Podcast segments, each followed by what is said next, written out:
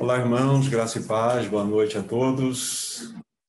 Boa noite, que o Senhor, na sua infinita graça, nos ajude nessa noite uma vez mais, ao abrir a sua palavra, que o Espírito Santo possa nos revelar, trazer toda aquela medida que o Senhor preparou para que nós pudéssemos ser edificados nessa noite. Então, que sobre cada família aqui representada, cada irmão, cada irmã, tanto aqueles que estão conectados quanto aqueles que estão presencialmente, né, que de fato haja um derramar da bênção, da graça, e que essa luz, essa maravilhosa luz, possa brilhar em nosso coração nessa noite e, possamos avançar um pouco mais na verdade que eu tenho a comunicar ao nosso coração nesse tempo.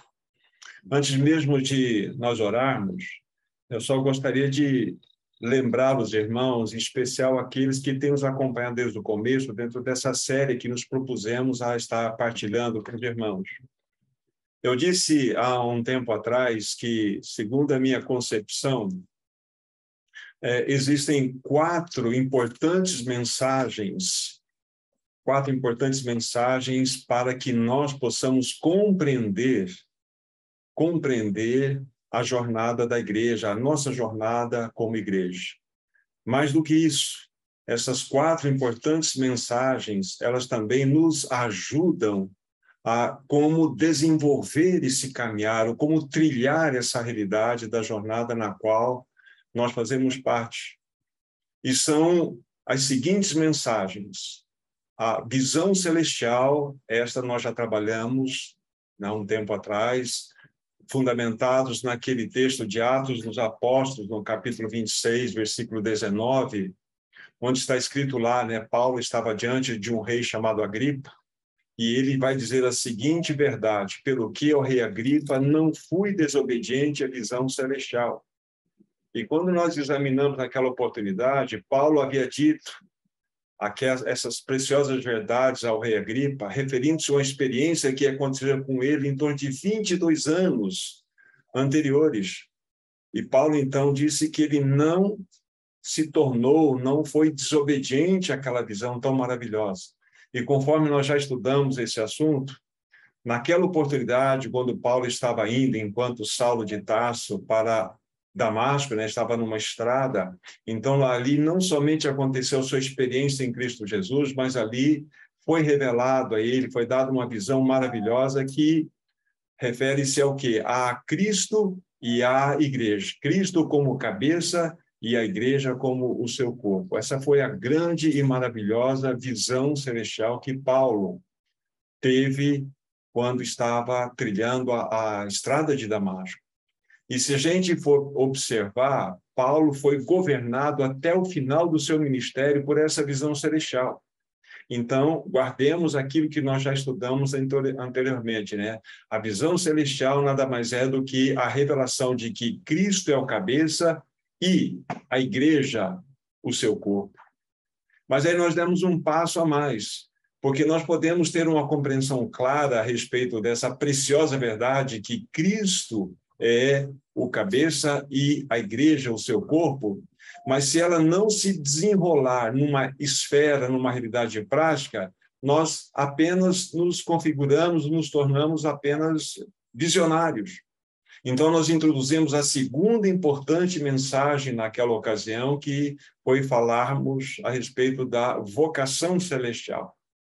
E nós usamos como texto base, vocês se lembram, né? Efésios capítulo 4, versículo 1, Paulo está dizendo àqueles irmãos da igreja em Éfeso, né? Rogo-vos, pois eu, o prisioneiro em Cristo Jesus, que andeis de modo digno da vocação a qual fostes chamados. E essa vocação é o grande chamamento que não somente Paulo teve, como é a nossa experiência, deve ser a nossa experiência também. E para que os irmãos, então, compreendessem muito bem este assunto, o que, que eu fiz? Eu criei uma, uma forma de equação para vocês compreender o que significa essa vocação celestial. E essa fórmula foi o seguinte: eu disse que a visão celestial mais o caminho da cruz é igual à vocação celestial. Ou seja, eu posso ter uma compreensão clara das Escrituras Sagradas que Cristo é o cabeça e a igreja é o corpo de Cristo. Mas se esta realidade não se constituir num fator prático, eu apenas me constituo num visionário. Agora, quando eu associo essa visão celestial ao caminho da cruz, que envolve negar a mim mesmo, tomar a cruz e após o Senhor, então essa visão celestial, ela se torna algo prático na minha experiência, extremamente importante. Então, nós falamos da visão celestial, mostramos para que ela se torne uma realidade prática na nossa existência, é necessário que o caminho da cruz seja experimentado por todos nós. Sem cruz, é impossível que nós desenvolvamos a nossa visão celestial. Nos tornamos apenas visionários, como estou insistindo em dizer para os meus irmãos. Mas aí nós demos um passo seguinte. Vimos que a terceira mais importante mensagem que nós estudamos era a respeito da casa de Deus. Disse aos meus irmãos que há um anseio, há um desejo muito forte no coração do próprio Deus Altíssimo, que é habitar numa casa. E é óbvio que não é uma casa construída por tijolos e preparadas com arga, preparada com argamassa. É uma casa espiritual. Aí nós fundamentamos nosso estudo onde? Em 1 Timóteo, capítulo 3, versículo 15.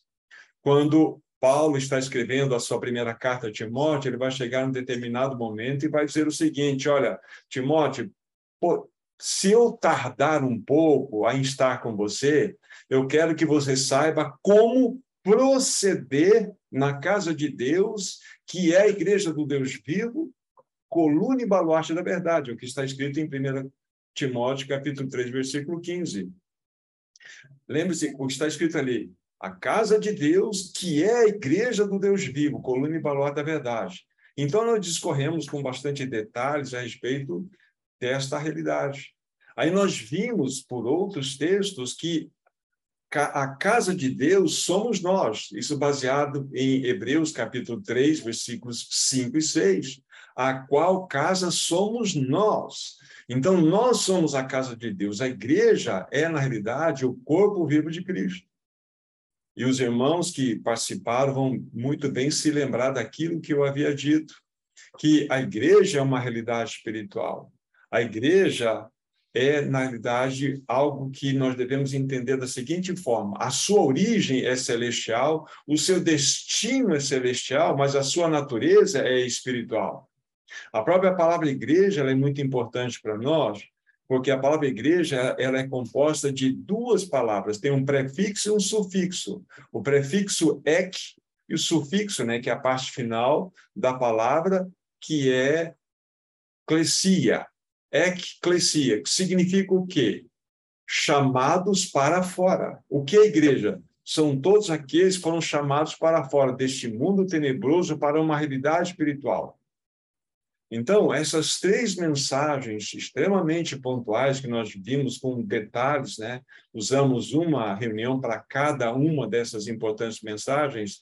De fato, elas desenham para nós essas importantes verdades que devem estar no nosso coração. Então, nós devemos ter uma visão celestial, devemos compreender o que significa ter uma vocação celestial e também compreendemos o que é a casa de Deus, que somos nós. Então, essas três importantes mensagens nós já pontuamos para os nossos irmãos.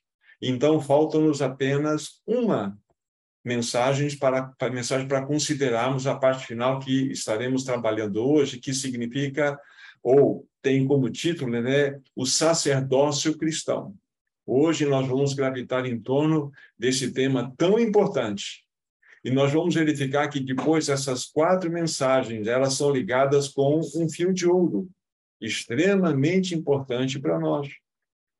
Então, Ditas estas palavras de introdução, nós vamos orar, buscar a face do Senhor, para então introduzirmos nessa noite a nossa reflexão sobre esse assunto tão importante como os demais foram para nós, que é o sacerdócio cristão. Vamos orar.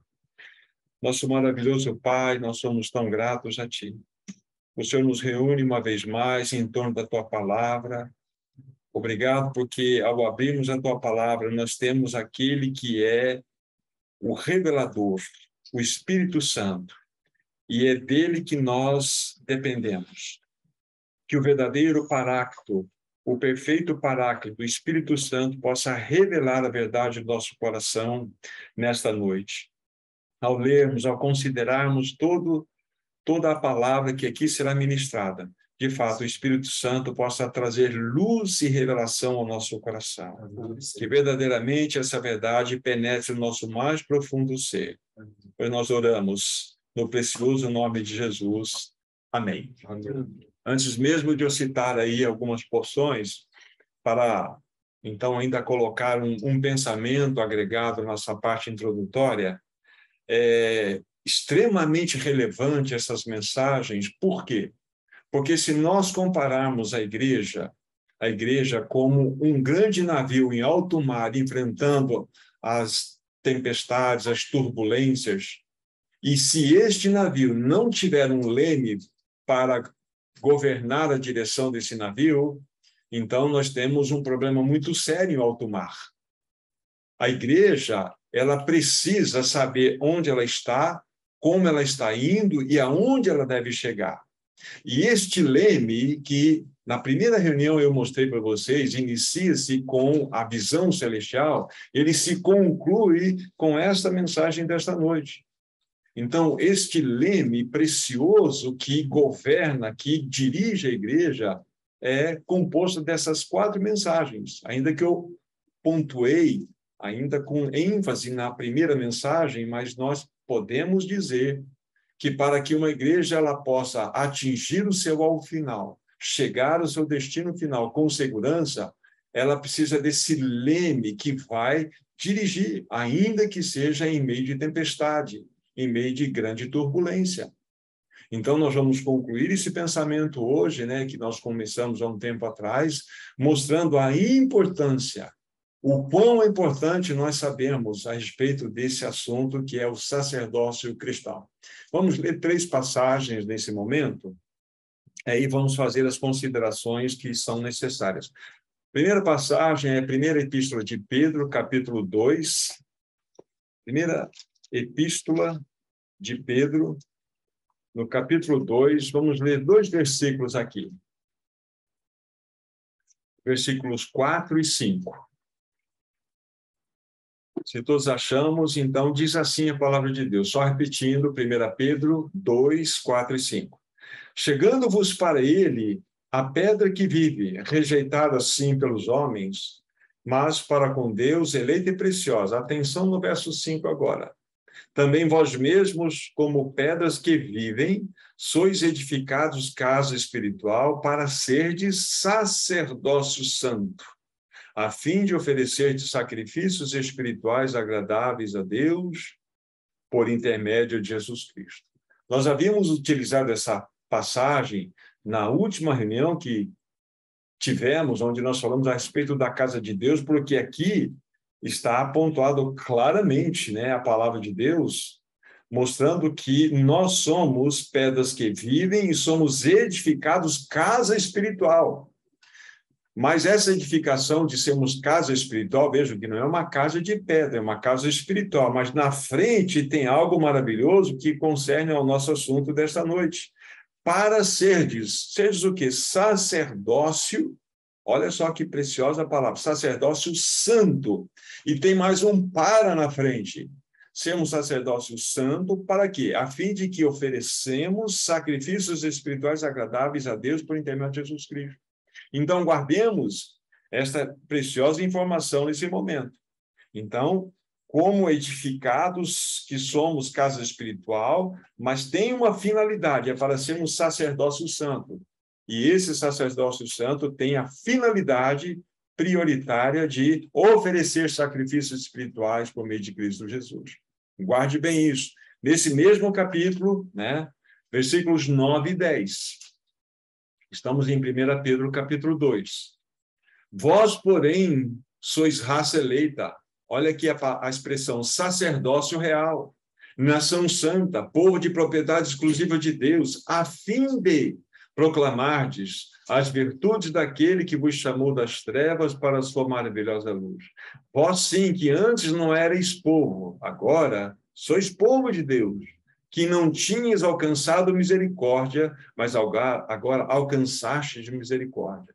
Novamente, Pedro insiste conosco, essa preciosa verdade em destaque, né? Olha, nós somos raça eleita, sacerdócio real. Então você percebe que há vários textos, e nós não vamos cobrir todas as passagens que falam a respeito disso, mas mostrando-nos que nós, o corpo de Cristo, a igreja, ela tem uma realidade de ser um sacerdócio real, a fim de oferecer, sempre a fim de realizar alguma coisa. Então, nós devemos entender já de antemão que a igreja ela é ela é um sacerdócio real com uma finalidade específica. Vamos para uma outra passagem, livro de Apocalipse, capítulo 1. Livro de Apocalipse, capítulo 1. E aqui nós vamos ler dois versículos, o 5 e o 6. 5 e o 6. A palavra de Deus diz assim: E da parte de Jesus Cristo, a fiel testemunha, o primogênito dos mortos, o soberano dos reis da terra, aquele que nos ama e pelo seu sangue nos libertou dos nossos pecados. Olha só a finalidade de todo esse processo, né, da nossa libertação, da nossa, do nosso livramento, do perdão dos nossos pecados. Qual é a finalidade? E nos constituiu reino sacerdotes para o seu Deus e Pai, a ele a glória e domínio pelos séculos dos séculos. Amém. Então, novamente, nós temos aqui, né, agora na fala do próprio João, mostrando que nós fomos constituídos reino e sacerdotes para o nosso Deus e Pai. Então, veja como começam a saltitar essas verdades, elas precisam ganhar nosso coração. Agora, nós precisamos trazer pelo menos uma pequena definição a respeito da palavra sacerdote ou sacerdócio. E essa definição que eu vou colocar para vocês aqui, eu creio que ela vai nos ajudar, né? O que é um sacerdote? O que é um sacerdote? É alguém. É alguém que foi separado do mundo.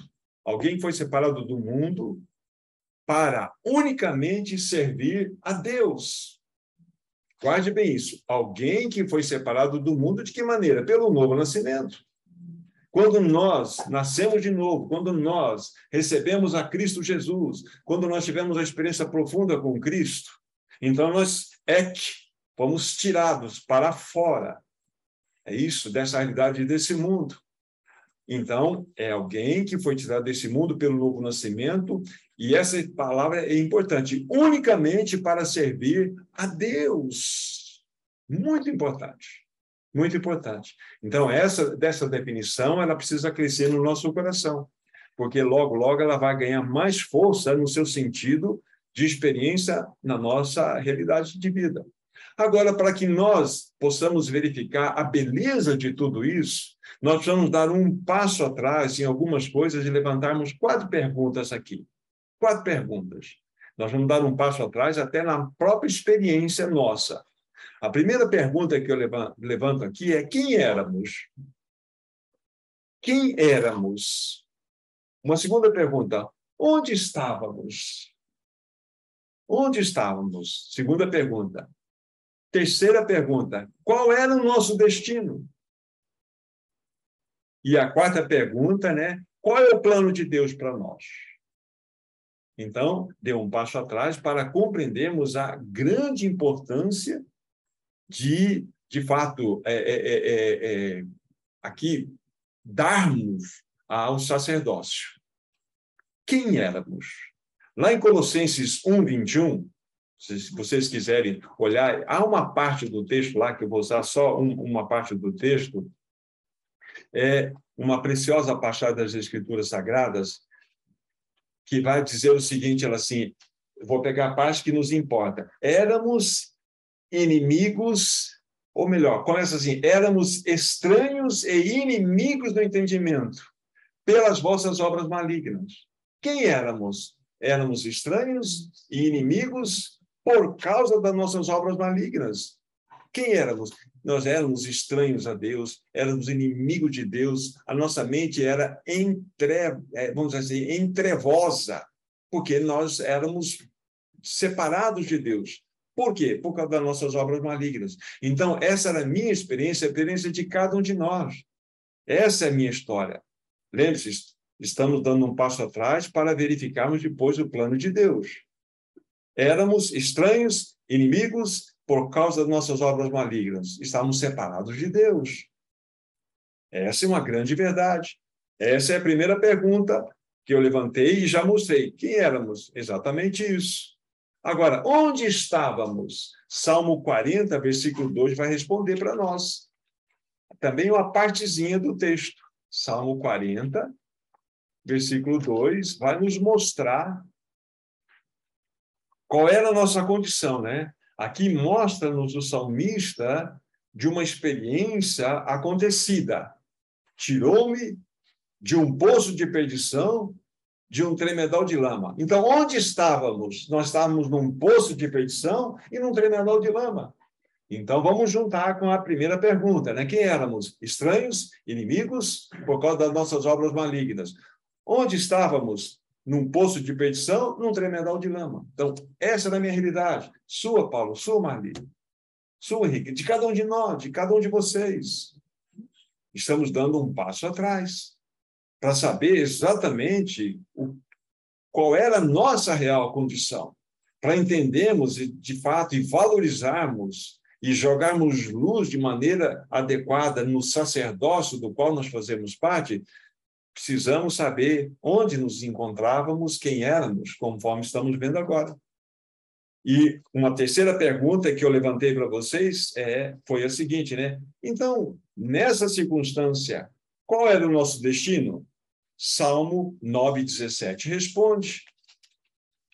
Salmo 9, verso 17 vai nos responder.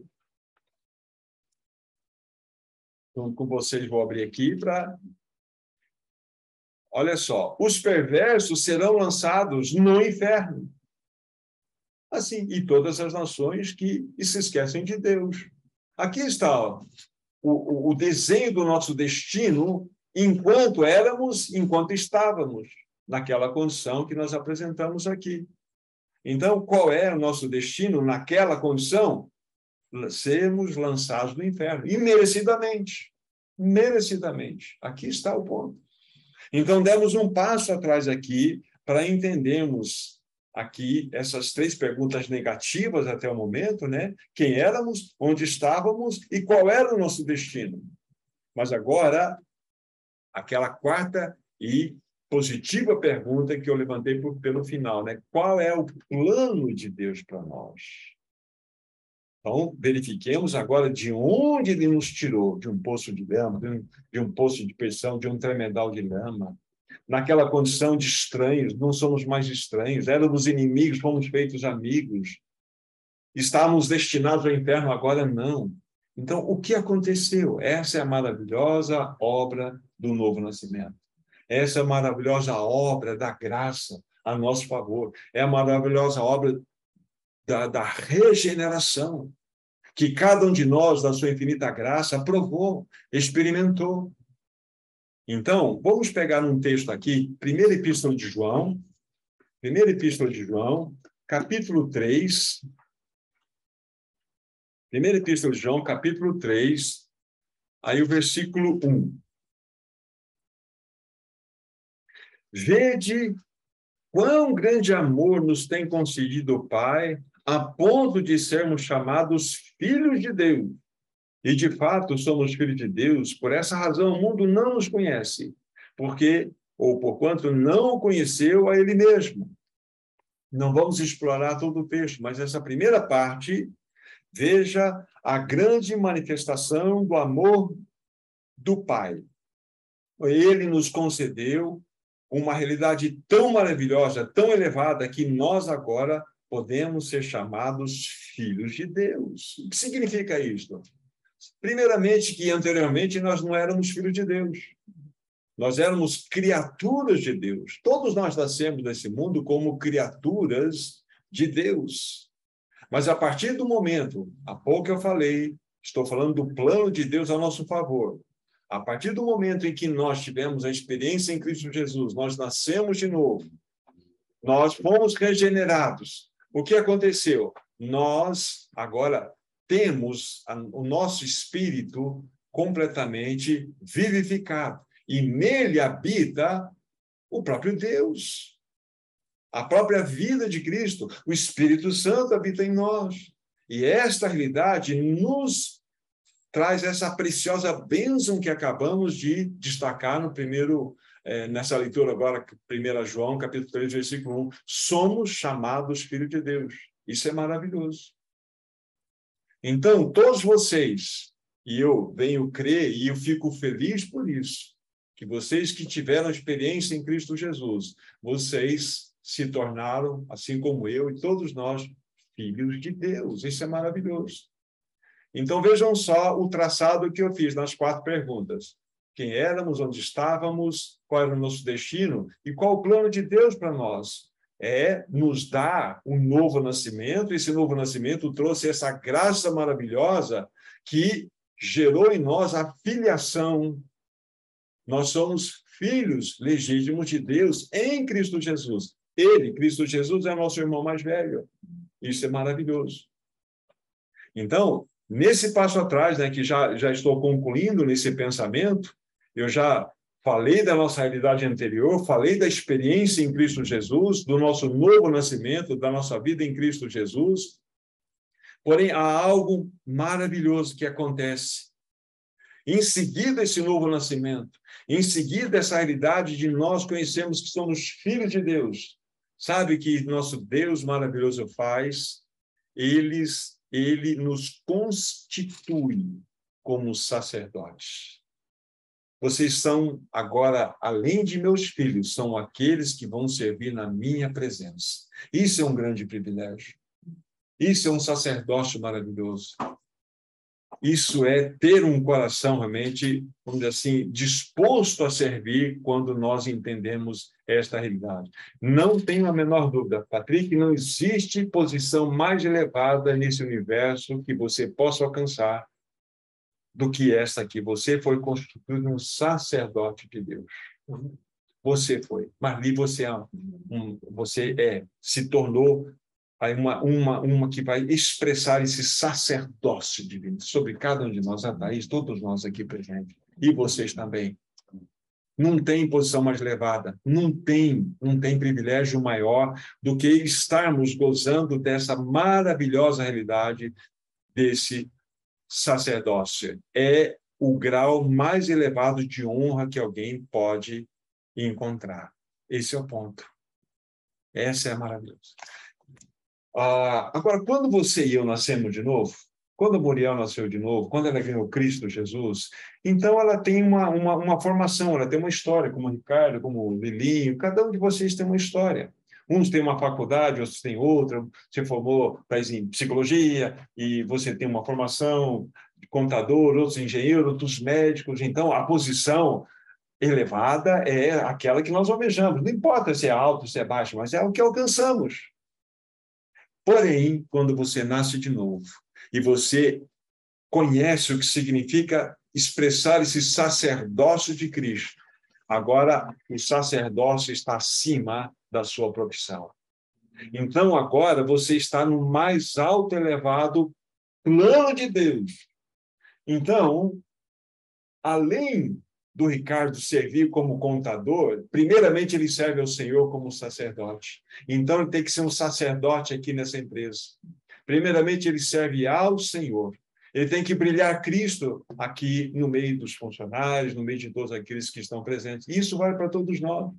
Então veja a importância de nós sermos sacerdotes. A gente pensa que nós fomos constituídos sacerdotes, vamos colocar um, um paramento meio diferente e vamos servir coisas religiosas. É o que às vezes nós pensamos. Não é. A expressão sacerdotal nossa deve acontecer em todas as esferas da nossa vida, não só na empresa, mas no nosso lar.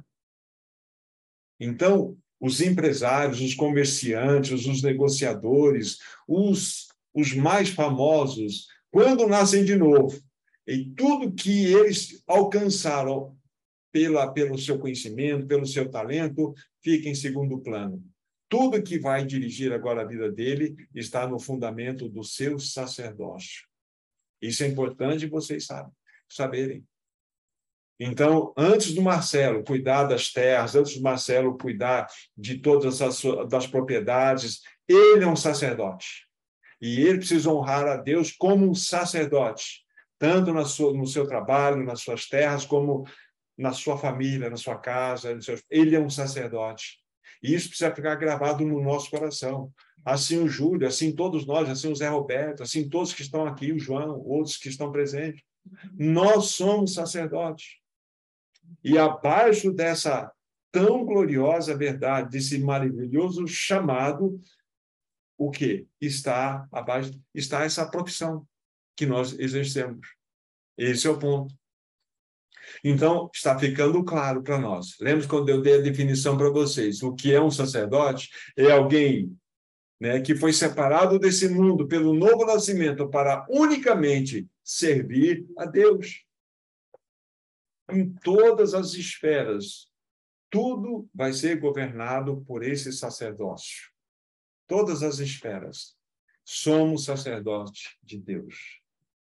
Essa é a grande verdade. E quando nós sabemos isso no nosso coração, isso de fato muda completamente a nossa postura, o nosso andar, a maneira de nós encararmos todas as coisas.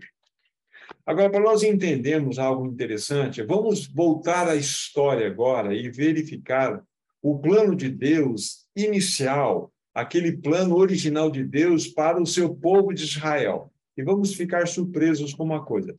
Pegue o segundo livro da Bíblia, livro de Êxodo. Êxodo, no capítulo 19. Vocês vão ficar surpresos aqui de uma coisa que já não ficaram. Êxodo 19. Vamos ler aqui do versículo 4 ao 6. Então, aqui está o projeto de Deus para o seu povo, o povo de Israel. Projeto de Deus. Só repetindo, Êxodo 19, 4 a 6. Vou ler aqui, vocês me acompanhem. Tendes visto o que fiz aos egípcios, como vos levei sobre as asas de águia, e vos cheguei a mim, isso é Deus falando para o seu povo. Agora, pois, diz Deus ao seu povo, se diligentemente ouvirdes a minha voz e guardardes a minha aliança, então sereis minha propriedade, peculiar, dentre todos os povos, porque toda a terra é minha Veja o versículo 6. Vós me sereis reino de sacerdotes e nação santa. São estas as palavras que falarás aos filhos de Israel. Moisés está recebendo essa, essa verdade, essa incumbência do próprio Deus. O povo de Israel já havia peregrinado né, por três meses quando ele estava saindo do Egito. E nessa parada, lá no Monte Sinai, Sinai Deus revela esta verdade maravilhosa para Moisés trazer ao seu povo.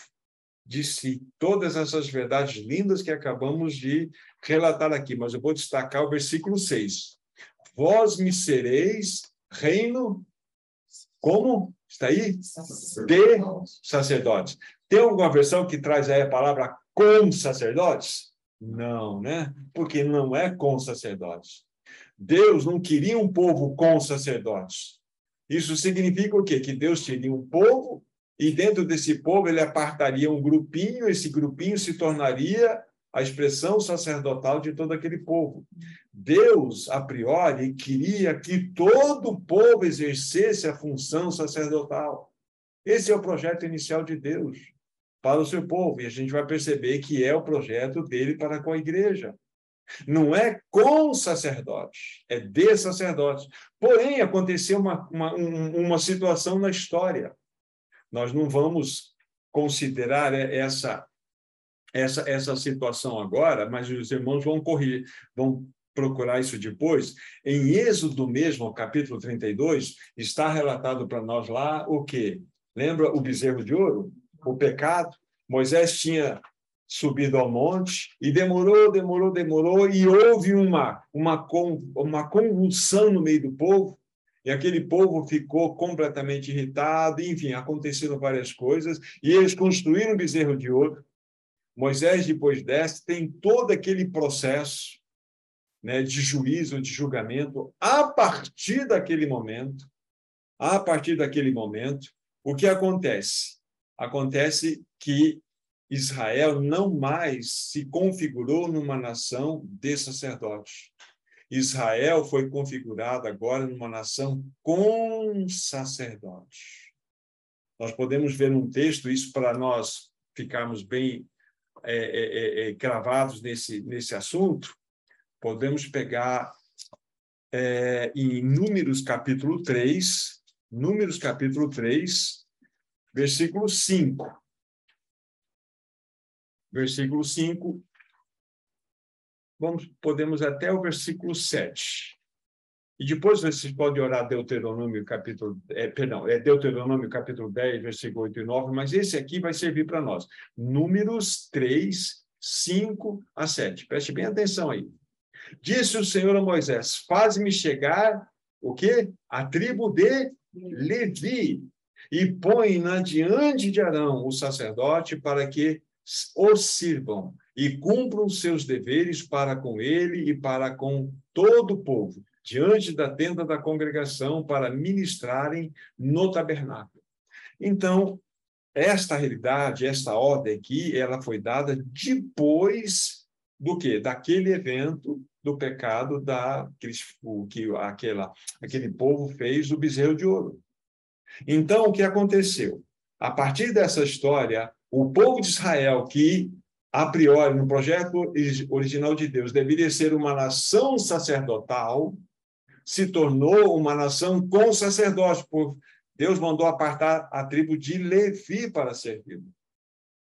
Interessante. E isso trouxe um grande prejuízo. Não quero entrar nos méritos aqui, que não é nosso assunto, porque não se mexeria no sumo sacerdote Arão, no caso, que é uma figura de Cristo.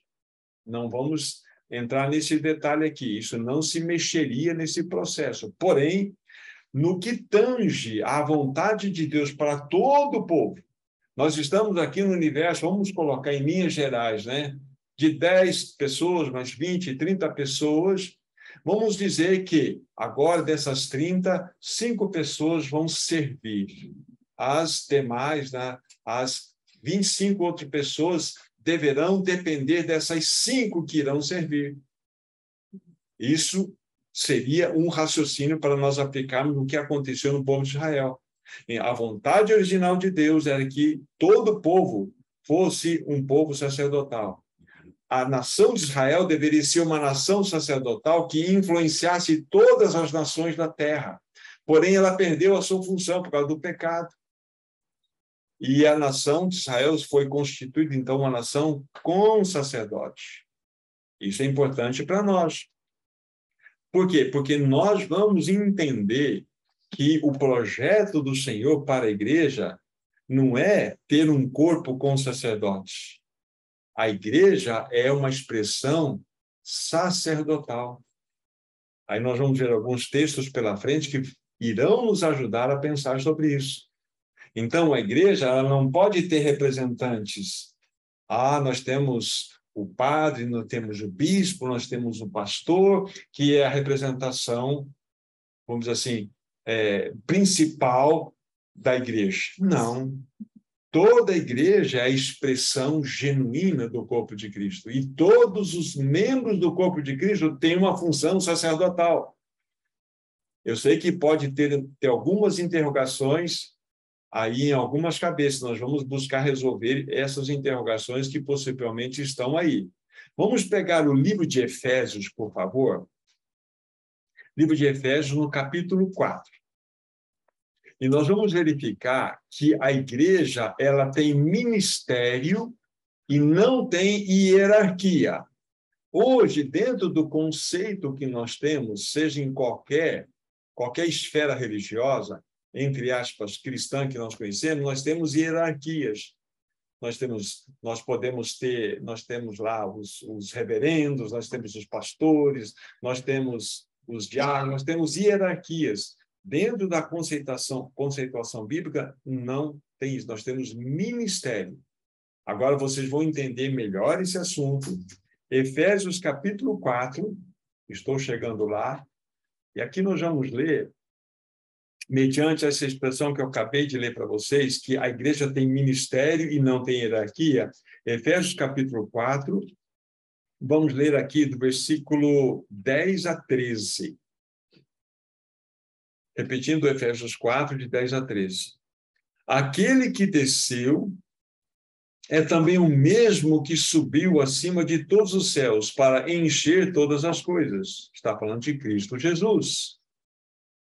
E ele mesmo, ou seja, Cristo Jesus, concedeu uns para apóstolos, outros para profetas, outros para evangelistas e outros para pastores e mestres. Isso é Jesus concedendo, sabe, a, a igreja. Agora veja bem com atenção versículos 12 e 13. Com vistas ao aperfeiçoamento dos santos para o desempenho do seu serviço para a edificação do corpo de Cristo, até que todos cheguemos à unidade da fé e do pleno conhecimento do Filho de Deus, à varonilidade, à medida da estatura da plenitude de Cristo. Podemos parar aqui por enquanto.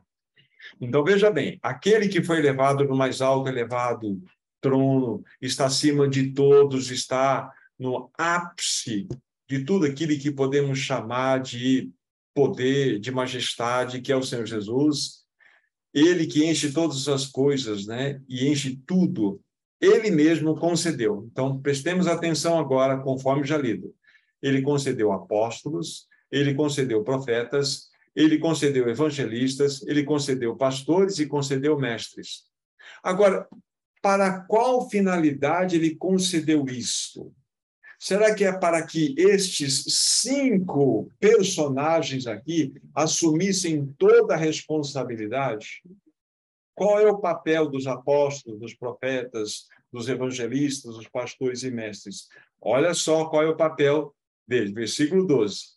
Com vistas a função destes cinco ministérios com vistas ao aperfeiçoamento dos santos, ou seja, Cristo deu estes cinco, vamos dizer assim, ministérios à igreja para que eles pudessem aperfeiçoar os santos, olha a função dele, aperfeiçoar os santos, para que estes santos desempenhem o seu serviço. Ah, então qual é a função dos pastores? Conforme aqui está escrito, é preparar a todos para uma função pastoral. É verdade que o Senhor separa um apóstolo, ele pode separar um profeta, ele separa um pastor, mas a função desse pastor não é sentar numa posição elevada e ficar ali como aquele que está hierarquicamente superior. Não, o pastor é aquele que prepara os santos para o desempenho do seu serviço. Isso significa o quê? Que a igreja ela é pastoreadora. O Lilinho precisa pastorear. Quando você, Lilinho, telefona para alguém, alguém liga para você e a pessoa está com uma luta, que ela está com uma dificuldade, você compartilha um texto, você ora com a pessoa, o que, que você está fazendo? Pastoreando. O evangelista, conforme Jesus mostrou-nos aqui, é aquele que traz o calor do seu coração para os santos, para acender no coração de todos os santos a importância de evangelizar. O Henrique ouviu uma mensagem, ele foi aquecido no coração. Para quê? Para que ele pudesse desempenhar o papel do membro do corpo de Cristo, sacerdotal, anunciando o evangelho. Então, qual é a função desses cinco ministérios? Preparar a igreja, preparar o corpo de Cristo para que o corpo de Cristo funcione. Porque hoje, dentro da nossa compreensão, o que, que nós fazemos? Ah, tem uma, ah, vamos contratar um pastor, vamos contratar dois pastores para eles pastorear a igreja. E a igreja, então, vai lá no, no, no, primeiro dia da semana, ouve uma mensagem, ouve, ouve, ouve, alimenta-se espiritualmente e volta para a sua rotina normal. Aí cabe o pastor pregar, cabe o pastor fazer sepultamento, cabe o pastor fazer casamento, cabe o pastor fazer um monte de coisa. Então, essa é a realidade que nós compreendemos hoje, hierárquica. Mas quando nós entendemos, conforme aqui está escrito na palavra de Deus, vamos verificar que cabe nós, a nós prepararmos a toda a igreja a ser uma igreja pastoreadora, uma igreja evangelizadora, uma igreja que pode manifestar também os ensinos da palavra de Deus para que o corpo funcione. Agora eu vou ler novamente como vai fazer sentido para vocês, mesmo texto. A ele, ele mesmo concedeu, ou seja, o Senhor Jesus concedeu para a igreja apóstolos, profetas, evangelistas, pastores e mestres, com a finalidade de ter aperfeiçoar os santos. Para quê? Para que esses santos desempenhem o seu serviço. Para qual finalidade? Para edificação do corpo de Cristo. E qual é, vamos dizer assim, o alvo final? É conforme está escrito aqui, a fim de que todos cheguemos à unidade da fé, o pleno conhecimento do Filho de Deus, a voz da humildade do Filho de Deus. Então, aqui está então, cada um de nós, como sacerdotes do Senhor, nós temos uma função, nós temos uma medida. E nós todos temos um peso sobre nós de sermos anunciadores da palavra, de sermos aquele que pastoreiam. Eu usei o Lelim como exemplo, mas eu poderia usar qualquer irmã presente aqui, a Muriel, a Thais, a Marli, ou cada um de vocês que está aqui presente e participando, cada uma de vocês, que vocês possam estar ministrando o coração de uma irmã, de uma família, de uma criança, vocês estão pastoreando, vocês estão exercendo, vocês estão, de fato, desempenhando o seu serviço para a edificação do corpo de Cristo. É o que o texto está nos mostrando aqui. Então, vejam só que quando é dado a nós esse privilégio de sermos sacerdotes, é para que nós desempenhemos a nossa função. É mais fácil eu terceirizar o meu trabalho com um pastor. Exato. O que o Lili levantou aqui é uma coisa real. É mais fácil ele fazer um telefonema para um pastor e terceirizar. Ô, oh, pastor, você poderia fazer uma visita lá no hospital para mim? Você poderia fazer, porque profissionalizou, eu terceirizo, então uh, vai que vale a oração do pastor principal. Cada um de nós, irmão, cada um de nós, irmão, nós podemos exercitar todos os papéis da, da, da realidade desse ministério aqui. Agora, é verdade, uns têm uma, um, assim, uma direção diferente da outra. Nem todas têm todos os irmãos e irmãs não têm a mesma característica. Isso é verdade. Mas nós devemos, naquela medida que recebemos, exercitar esse dom maravilhoso que o Senhor tem nos dado, que é um outro aspecto que, que se pode se tratar futuramente, né? Sobre os dons que nos foram dados, como que nós devemos desempenhar na maneira prática no corpo de Cristo. Mas aqui mostra-nos claramente que nesse sacerdócio então, todos nós temos esse papel maravilhoso, esse privilégio glorioso de servirmos ao Senhor. Aproveitando que nós estamos aqui em Efésios capítulo 4, deixe-me fazer aqui para vocês a apresentação para entendermos a diferença de dois tipos de unidade que a Bíblia apresenta para nós. A Bíblia, a Bíblia apresenta para nós. No capítulo 4 de Efésios, no versículo 3, vejam só que é a primeira expressão de unidade que a Bíblia tem para nós aqui revelar. Efésios 4, versículo 3, diz assim: esforçando-me diligente, esforçando-nos, perdão, ou esforçando-vos diligentemente por preservar a unidade do espírito no vínculo da paz. Vejam só que interessante. Olha, devemos nos esforçar de maneira diligente para preservar. Você só preserva algo que existe. Você vai preservar algo que existe. É a unidade do espírito. Essa unidade do Espírito, ela foi alcançada pela preciosa, maravilhosa, majestosa obra de Cristo Jesus, quando ele morreu naquela cruz.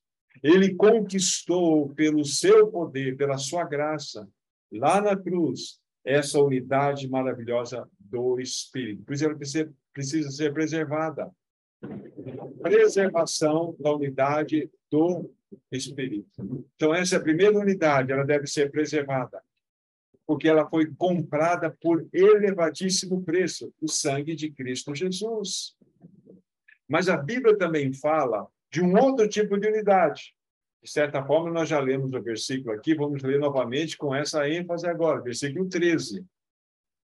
Até que todos cheguemos à unidade da fé e do pleno conhecimento do Filho de Deus. Olha só, essa primeira parte até que todos cheguemos à unidade da fé. Então, esta unidade ainda nós não temos por absoluto. A outra nós preservamos. Esta nós precisamos alcançar. Né? Louvado seja Deus. Aqui deu um, deu um, um, um trovão daqueles bonitos. Estamos juntos preservar a unidade do espírito e até que todos cheguemos à unidade da fé. Então, a unidade da fé é algo que nós não alcançamos. E a Bíblia nos mostra isso de várias formas. A Bíblia fala assim: olha, aquele que come carne, não julgue aquele que não come carne. A Bíblia mostra que há diferentes medidas e que nós devemos entender que isso faz parte de um processo na nossa vida há muitas coisas que nós temos pensamentos diferentes. Por exemplo, dentro da escatologia sobre a vinda do Senhor Jesus Cristo, nós temos vários irmãos preciosíssimos que têm pensamentos completamente opostos e até que se conflitam. Mas esse tipo de unidade não, vamos dizer assim, ele não afeta aquela unidade anterior, a unidade do espírito, porque a essência envolve a nossa, vamos dizer assim, a nossa realidade de conhecimento de que Deus, ele é trino, que há um único Salvador que é Cristo Jesus, que ele é Deus, que ele é homem, verdadeiramente 100% Deus, 100% homem, que ele morreu por nós, derramou o seu sangue naquela cruz, enfim, essas verdades, elas não se, vamos dizer assim, não se tocam, que porque são absolutas. Então, quando eu penso de modo diferente do meu irmão, dentro da escatologia, como estou falando aqui, mas esse tipo de unidade, ela não afeta a primeira, mas nós precisamos caminhar de tal maneira juntos para que o Senhor possa nos trazer a uma verdade como a Bíblia diz aqui, até que todos cheguemos à unidade da fé. Olha, eu posso falar isso de dons espirituais. Há vários irmãos que têm compreensões diferentes. Um, uns dizem que os dons que foram dados pelo Senhor, né, pelo Espírito à igreja primitiva, eles cessaram naquele tempo e agora não há mais aqueles dons que foram manifestos lá. Outros irmãos creem que são dons para a nossa realidade agora. Tem vários outros assuntos que não há uma conformidade. Mas estes assuntos não podem nos dividir. E eu até penso que o Senhor deixa isso de maneira proposital para que nós exercitemos o amor, de andar com irmãos que pensam diferente de nós. Andar com irmãos que têm uma visão completamente diferente, mas são nossos irmãos. Devemos andar e amar os irmãos como devemos ser amados por esses irmãos. Isso só para aproveitar essa, essa, essa passagem de Efésios capítulo 4. Então, só recordando o nosso assunto principal, o sacerdócio cristão. O que é um sacerdote? Aquele que foi separado do mundo pelo novo nascimento para unicamente servir a Deus. Essa é a grande verdade. Vimos que todos nós somos sacerdotes. Todos nós fomos separados, Senhor, para servi-lo. Todos nós temos, de fato, uma carga, um encargo do Senhor para servi-lo. Essa é a grande bênção. Vimos também dentro do quadro, vamos dizer assim, daquele passo atrás que nós criamos aqui, quem éramos, onde estávamos, qual era o nosso destino, o plano de Deus. E o plano de Deus não só envolveu sermos nascidos de novo, mas nos tornar filhos de Deus, mais do que isso, sermos constituídos sacerdotes. Vimos que o propósito inicial de Deus para o seu povo de Israel era que aquele povo fosse um povo de sacerdotes, não com sacerdotes, mas o pecado fez com aquele com que Deus tornasse aquele, aquela nação, aquele povo, um povo com sacerdotes. Agora, nós estamos olhando para esses aspectos finais, né? que a igreja tem um ministério, que a igreja, de fato, ela não tem uma hierarquia, ela tem um propósito. Agora, vamos só re, repassar um texto que acabamos de ler, ou pouco lemos, 1 Pedro, no capítulo, no capítulo 2. Agora, com esta, com esta dimensão de compreensão, nós vamos. Capítulo 2, versículos 9 e 10 novamente. Vós, porém, sois raça eleita, sacerdócio real, nação santa. Então vejam aqui, vocês são raça eleita, vocês não são um povo com sacerdócio real, vocês são sacerdócio real. Então cada um de vocês, e a mim também refiro-me, somos sacerdotes. Lembre-se, o teu sacerdócio está acima da sua profissão. Você honra a Deus com a sua profissão. Acima de tudo, você é um sacerdote. Quando você vai fazer um trabalho, você vai prestar um serviço, você vai prestar esse serviço como ao Senhor, porque você é um sacerdote. Você vai deixar as marcas de Cristo no seu serviço. Isso é um sacerdócio efetivo, um sacerdócio prático. Essa é a realidade. Então, mostra-nos claramente aqui: vocês são raça eleita, sacerdócio real, é, na, povo de propriedade exclusiva de Deus, e a finalidade, a fim de proclamar as virtudes daquele que vos chamou das trevas para a sua maravilhosa luz. Então, nós temos essa missão, proclamarmos as virtudes, todas as realidades que envolvem toda a obra perfeita de Cristo Jesus. Isso é maravilhoso. Essa é a nossa missão. Agora, na minha compreensão, o que, que ocorre? O que, que ocorre? Vocês sabem muito bem que lá em Mateus capítulo 25, a partir do versículo 14 até o final da parábola, e, é, é, temos a descrição da parábola dos talentos.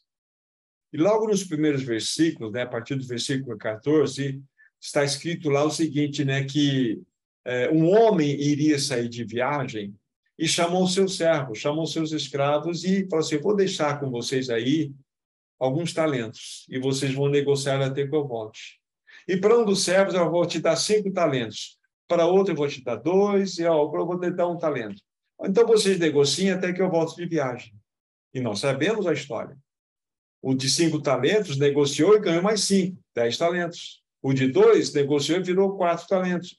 Só que de um disse o seguinte: eu tenho medo do meu do meu do, do, do meu senhor que eu vou fazer? Vou pegar esse talento, vou embrulhar num lenço, vou enterrá-lo. E nós sabemos que esse talento é, é, enterrado trouxe um grande prejuízo para aquele que fez isto. Onde eu quero chegar com esta fala aqui? Todos nós aqui presentes temos um talento. No mínimo, nós temos um talento. E eu penso que é essa a realidade mesmo. Eu tenho um talento, vocês têm um talento. Agora a pergunta é: o que estou fazendo com esse talento? Porque se nós não estivermos investindo para que esse talento se multiplique, nós estamos sendo considerados como aquele servo negligente que está enterrando o talento. E a igreja, ela não só está prosperando mais, ela não está avançando mais, não é por causa da falta daqueles que têm cinco talentos e nem de dois talentos é pela falta daqueles que têm um único talento, que é a maioria de nós, todos nós, dizemos, digamos assim, nós não estamos investindo. É como o Lili falou, nós estamos terceirizando a nossa responsabilidade.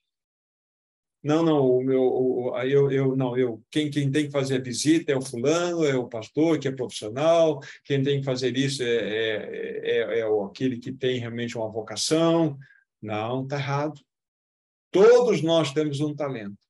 E nós devemos, então, é, é, é, é fazer com que esse talento se multiplique. Extremamente importante para nós. Todos nós temos esse talento, nós precisamos, então, de fato, ter esse coração para que investamos na, naquilo que o Senhor deu a nós. Extremamente importante para nós. Todos nós precisamos servir. Você e eu, quando fomos constituídos sacerdotes, ganhamos o maior presente desse universo, de sermos tornados, tornados servos. Jesus veio a este mundo não para ser servido, mas para servir e dar a sua vida em favor de muitos. Se o cabeça disse isso, o que o corpo, então, deve responder ao cabeça? De que maneira? Nós devemos ser tais servos como o nosso Senhor foi um servo maior. Você, Paulo, ganhou o maior presente desse universo. Você é um servo, como o Patrick, como o Thomas, como qualquer um de vocês. Somos um servo. Isso é exercer o sacerdócio. Somos servos, devemos servir. Uma igreja saudável, ela é constituída da seguinte forma: o número dos seus participantes naquele ambiente é o número de sacerdotes. Esta é uma igreja saudável. Todos que estão envolvidos no, ali, naquele corpo, naquele movimento, servem. Aí você poderia perguntar, mas como que eu posso servir? Há tantas maneiras, há tantas maneiras, há maneiras até ocultas, mas há maneiras práticas. Sendo assim, bem, bem pontual, dentro da nossa realidade. Vou pegar uma coisa mais superficial para compreendermos. Nós temos dentro da nossa jornada ali, nós temos jovens que, para que o estacionamento onde os carros serão colocados possa ser ali administrado, eles chegam lá uma meia hora antes, eles ficam organizando o portão, fechando o portão, ele está servindo. Nós temos jovens que chegam lá uma hora antes, possivelmente, começam a carregar os instrumentos, preparar todos aquele som, preparar. Estão, isso é sacerdócio. Nós temos uma irmã que, graciosamente, com tanto amor e alegria, ela se preocupa e ama fazer o pão da ceia. E eu poderia citar muitas coisas. Nós temos irmãos que chegam ali e observam o que está acontecendo. Olha, está faltando cadeira, e ninguém precisa falar nada. Ele vai lá e pega a cadeira no, no lugar e põe para o sentar. Isso é serviço. É uma maneira externa de compreendermos o que significa estar servindo no corpo. Isso é importante. Agora, o Senhor pode trazer-nos algo a mais nesse sentido também como o senhor tem feito em nosso meio, o senhor pode, está preparando jovens que estão sendo aí dirigidos pelo Espírito para estar ministrando a palavra, ministrando a música, servindo os jovens. Então, está havendo um movimento de vida. Isso significa o exercício do sacerdócio. Não é chegar no ambiente de uma reunião e simplesmente ser um, um ouvinte. Não. Quando nós começamos a andar juntos, devemos perguntar, Senhor, onde eu devo servir? Qual é o meu papel? É óbvio que depois não, não, estou não estou fazendo aqui, Ricardo, nenhuma proposta mais aqui no seu tempo adequado. É, pode se levantar um outro um outro trabalho, um outro estudo, uma outra direção. De que maneira prática nós podemos estar compreendendo qual é o meu papel no corpo de Cristo? Como eu posso discernir isso? Como eu posso discernir que eu devo servir aqui, devo servir ali? Então, isso é muito importante, seria um fechamento interessante para nós. Mas, aqui sobre, em linhas gerais, né, devemos entender que esse sacerdócio, né, do qual fazemos parte, é uma grande e maravilhosa bênção do Senhor. O Senhor, ele deseja que todos nós compreendamos isto. Quero citar mais dois textos apenas para irmos para a conclusão. Apocalipse capítulo 5, para vocês virem a importância deste assunto do sacerdócio cristão. Apocalipse, capítulo 5, versículo 10. Vejam só, a bênção maior aqui. Eu vou ler o, o, o 9 e o 10, que nos dá, vai dar um encorpamento maior do significado.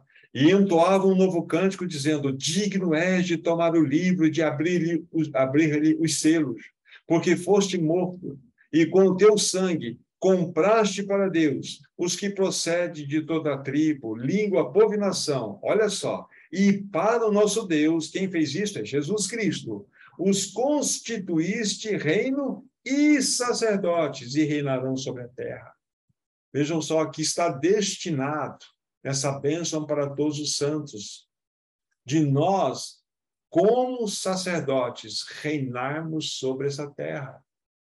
O que é um sacerdote? É aquele que serve. E mais um texto, Apocalipse, capítulo 20, dentro dessa mesma esfera, dentro deste mesmo entendimento, Apocalipse, capítulo 20. Versículo 4. A partir do versículo 4 aqui, ó. Vi também tronos e nestes sentaram-se aqueles aos quais foi dada a autoridade de julgar. Vi ali almas dos decapitados por causa do testemunho de Jesus, bem como por causa da palavra de Deus, tantos quantos não adoraram a besta, nem tampouco a sua imagem, nem receberam a marca da, na fronte e na mão, e viveram e, reinar, e reinaram com Cristo durante mil anos. Os restantes, verso 5, dos mortos não reviveram até que se completasse os mil anos. Esta é a primeira ressurreição. Agora, olha o versículo 6. Bem-aventurado e santo é aquele que tem parte na primeira ressurreição. Sobre estes, ou esses, a segunda morte não tem autoridade. Pelo contrário, serão sacerdotes de Deus e de Cristo e reinarão com ele os mil anos. Olha só, novamente. Então, como finaliza toda essa, essa realidade do sacerdócio cristão. Veja só, quero fazer então um, um, uma comparação. Lembre-se que nós demos um passo atrás em algum momento da, da mensagem. Quem éramos, onde estávamos, qual era o nosso destino. Então veja de onde nós fomos tirados, qual era a nossa realidade. Veja o projeto de Deus na nossa vida e veja o que ele ambiciona para nós. Vocês reinarão com Cristo. Vocês reinarão vocês reinarão no milênio. Isso é maravilhoso. Então, nós todos fazemos parte desse projeto. Então, vejam que preciosa verdade nós temos diante dos nossos olhos. Então, para as palavras de, de, de conclusão, permita-me que, então, unir tudo que nós falamos, né? das quatro importantes mensagens, mensagens relevantes que entendo serem aí adequadas para a igreja, compreender a sua jornada e também como trilhar a sua jornada. Precisamos ter uma visão celestial. Cristo é o cabeça, a igreja é o seu corpo. Mas isso precisa se tornar uma prática em nós, vocação celestial. O caminho da cruz, de fato, faz com que essa visão celestial que recebemos, Cristo é o cabeça, a igreja é o seu corpo, se tornou prática. Precisamos compreender, terceira mensagem, o que é a casa de Deus, é a igreja do Deus vivo. O que é a igreja do Deus vivo? Somos nós. É o povo que foi regenerado, somos nós. Aí, dentro dessa realidade, a quarta mensagem, nós fechamos esse assunto dizendo que a igreja do Deus vivo é composta de sacerdotes. Nós somos o sacerdócio de Deus. Nós fomos chamados para servi-lo, para amá-lo, para agradá-lo. Esta é a realidade.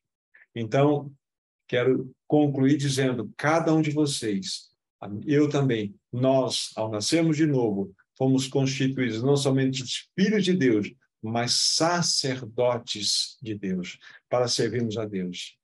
A partir de agora, nós devemos ter a compreensão de todos os movimentos da nossa vida devem ser feitos a partir daquele ponto. Eu sou um sacerdote e depois eu sou um funcionário, depois eu sou um patrão. E como sacerdote, eu devo manifestar o quê? O, bom perfume de Cristo, manifestar a vontade do Senhor, servir o Senhor onde quer que eu possa estar. Então, que o Senhor nos ajude, o Senhor nos abençoe, que possamos desempenhar esse sacerdócio de maneira clara que o Senhor venha se agradar de nós. Lembre-se, você e eu somos um servo o servo do Deus Altíssimo. Que o Senhor nos abençoe ricamente. Vamos orar, vamos agradecer ao Senhor. Nosso amado Pai, nós somos tão gratos a Ti. Sim, Obrigado porque um dia o Senhor nos chamou, Senhor, daquele estado de miséria no qual nós nos encontrávamos. O Senhor nos regenerou, nos deu da vida do seu Filho. O Senhor nos tornou novas criaturas. Mas além disso, Senhor, o Senhor foi além. O Senhor nos constituiu sacerdotes. Somos agora aqueles que servem a Ti, servem aos Teus interesses. Que cada irmão, cada irmã que tem ouvido essa palavra possa de fato compreender que a posição mais elevada de um cristão é a posição de ser sacerdote, sacerdote do Deus Altíssimo. Que essa palavra penetre de modo profundo em nosso coração, que verdadeiramente possamos desempenhar o nosso sacerdócio, Amém. por onde quer que possamos ir.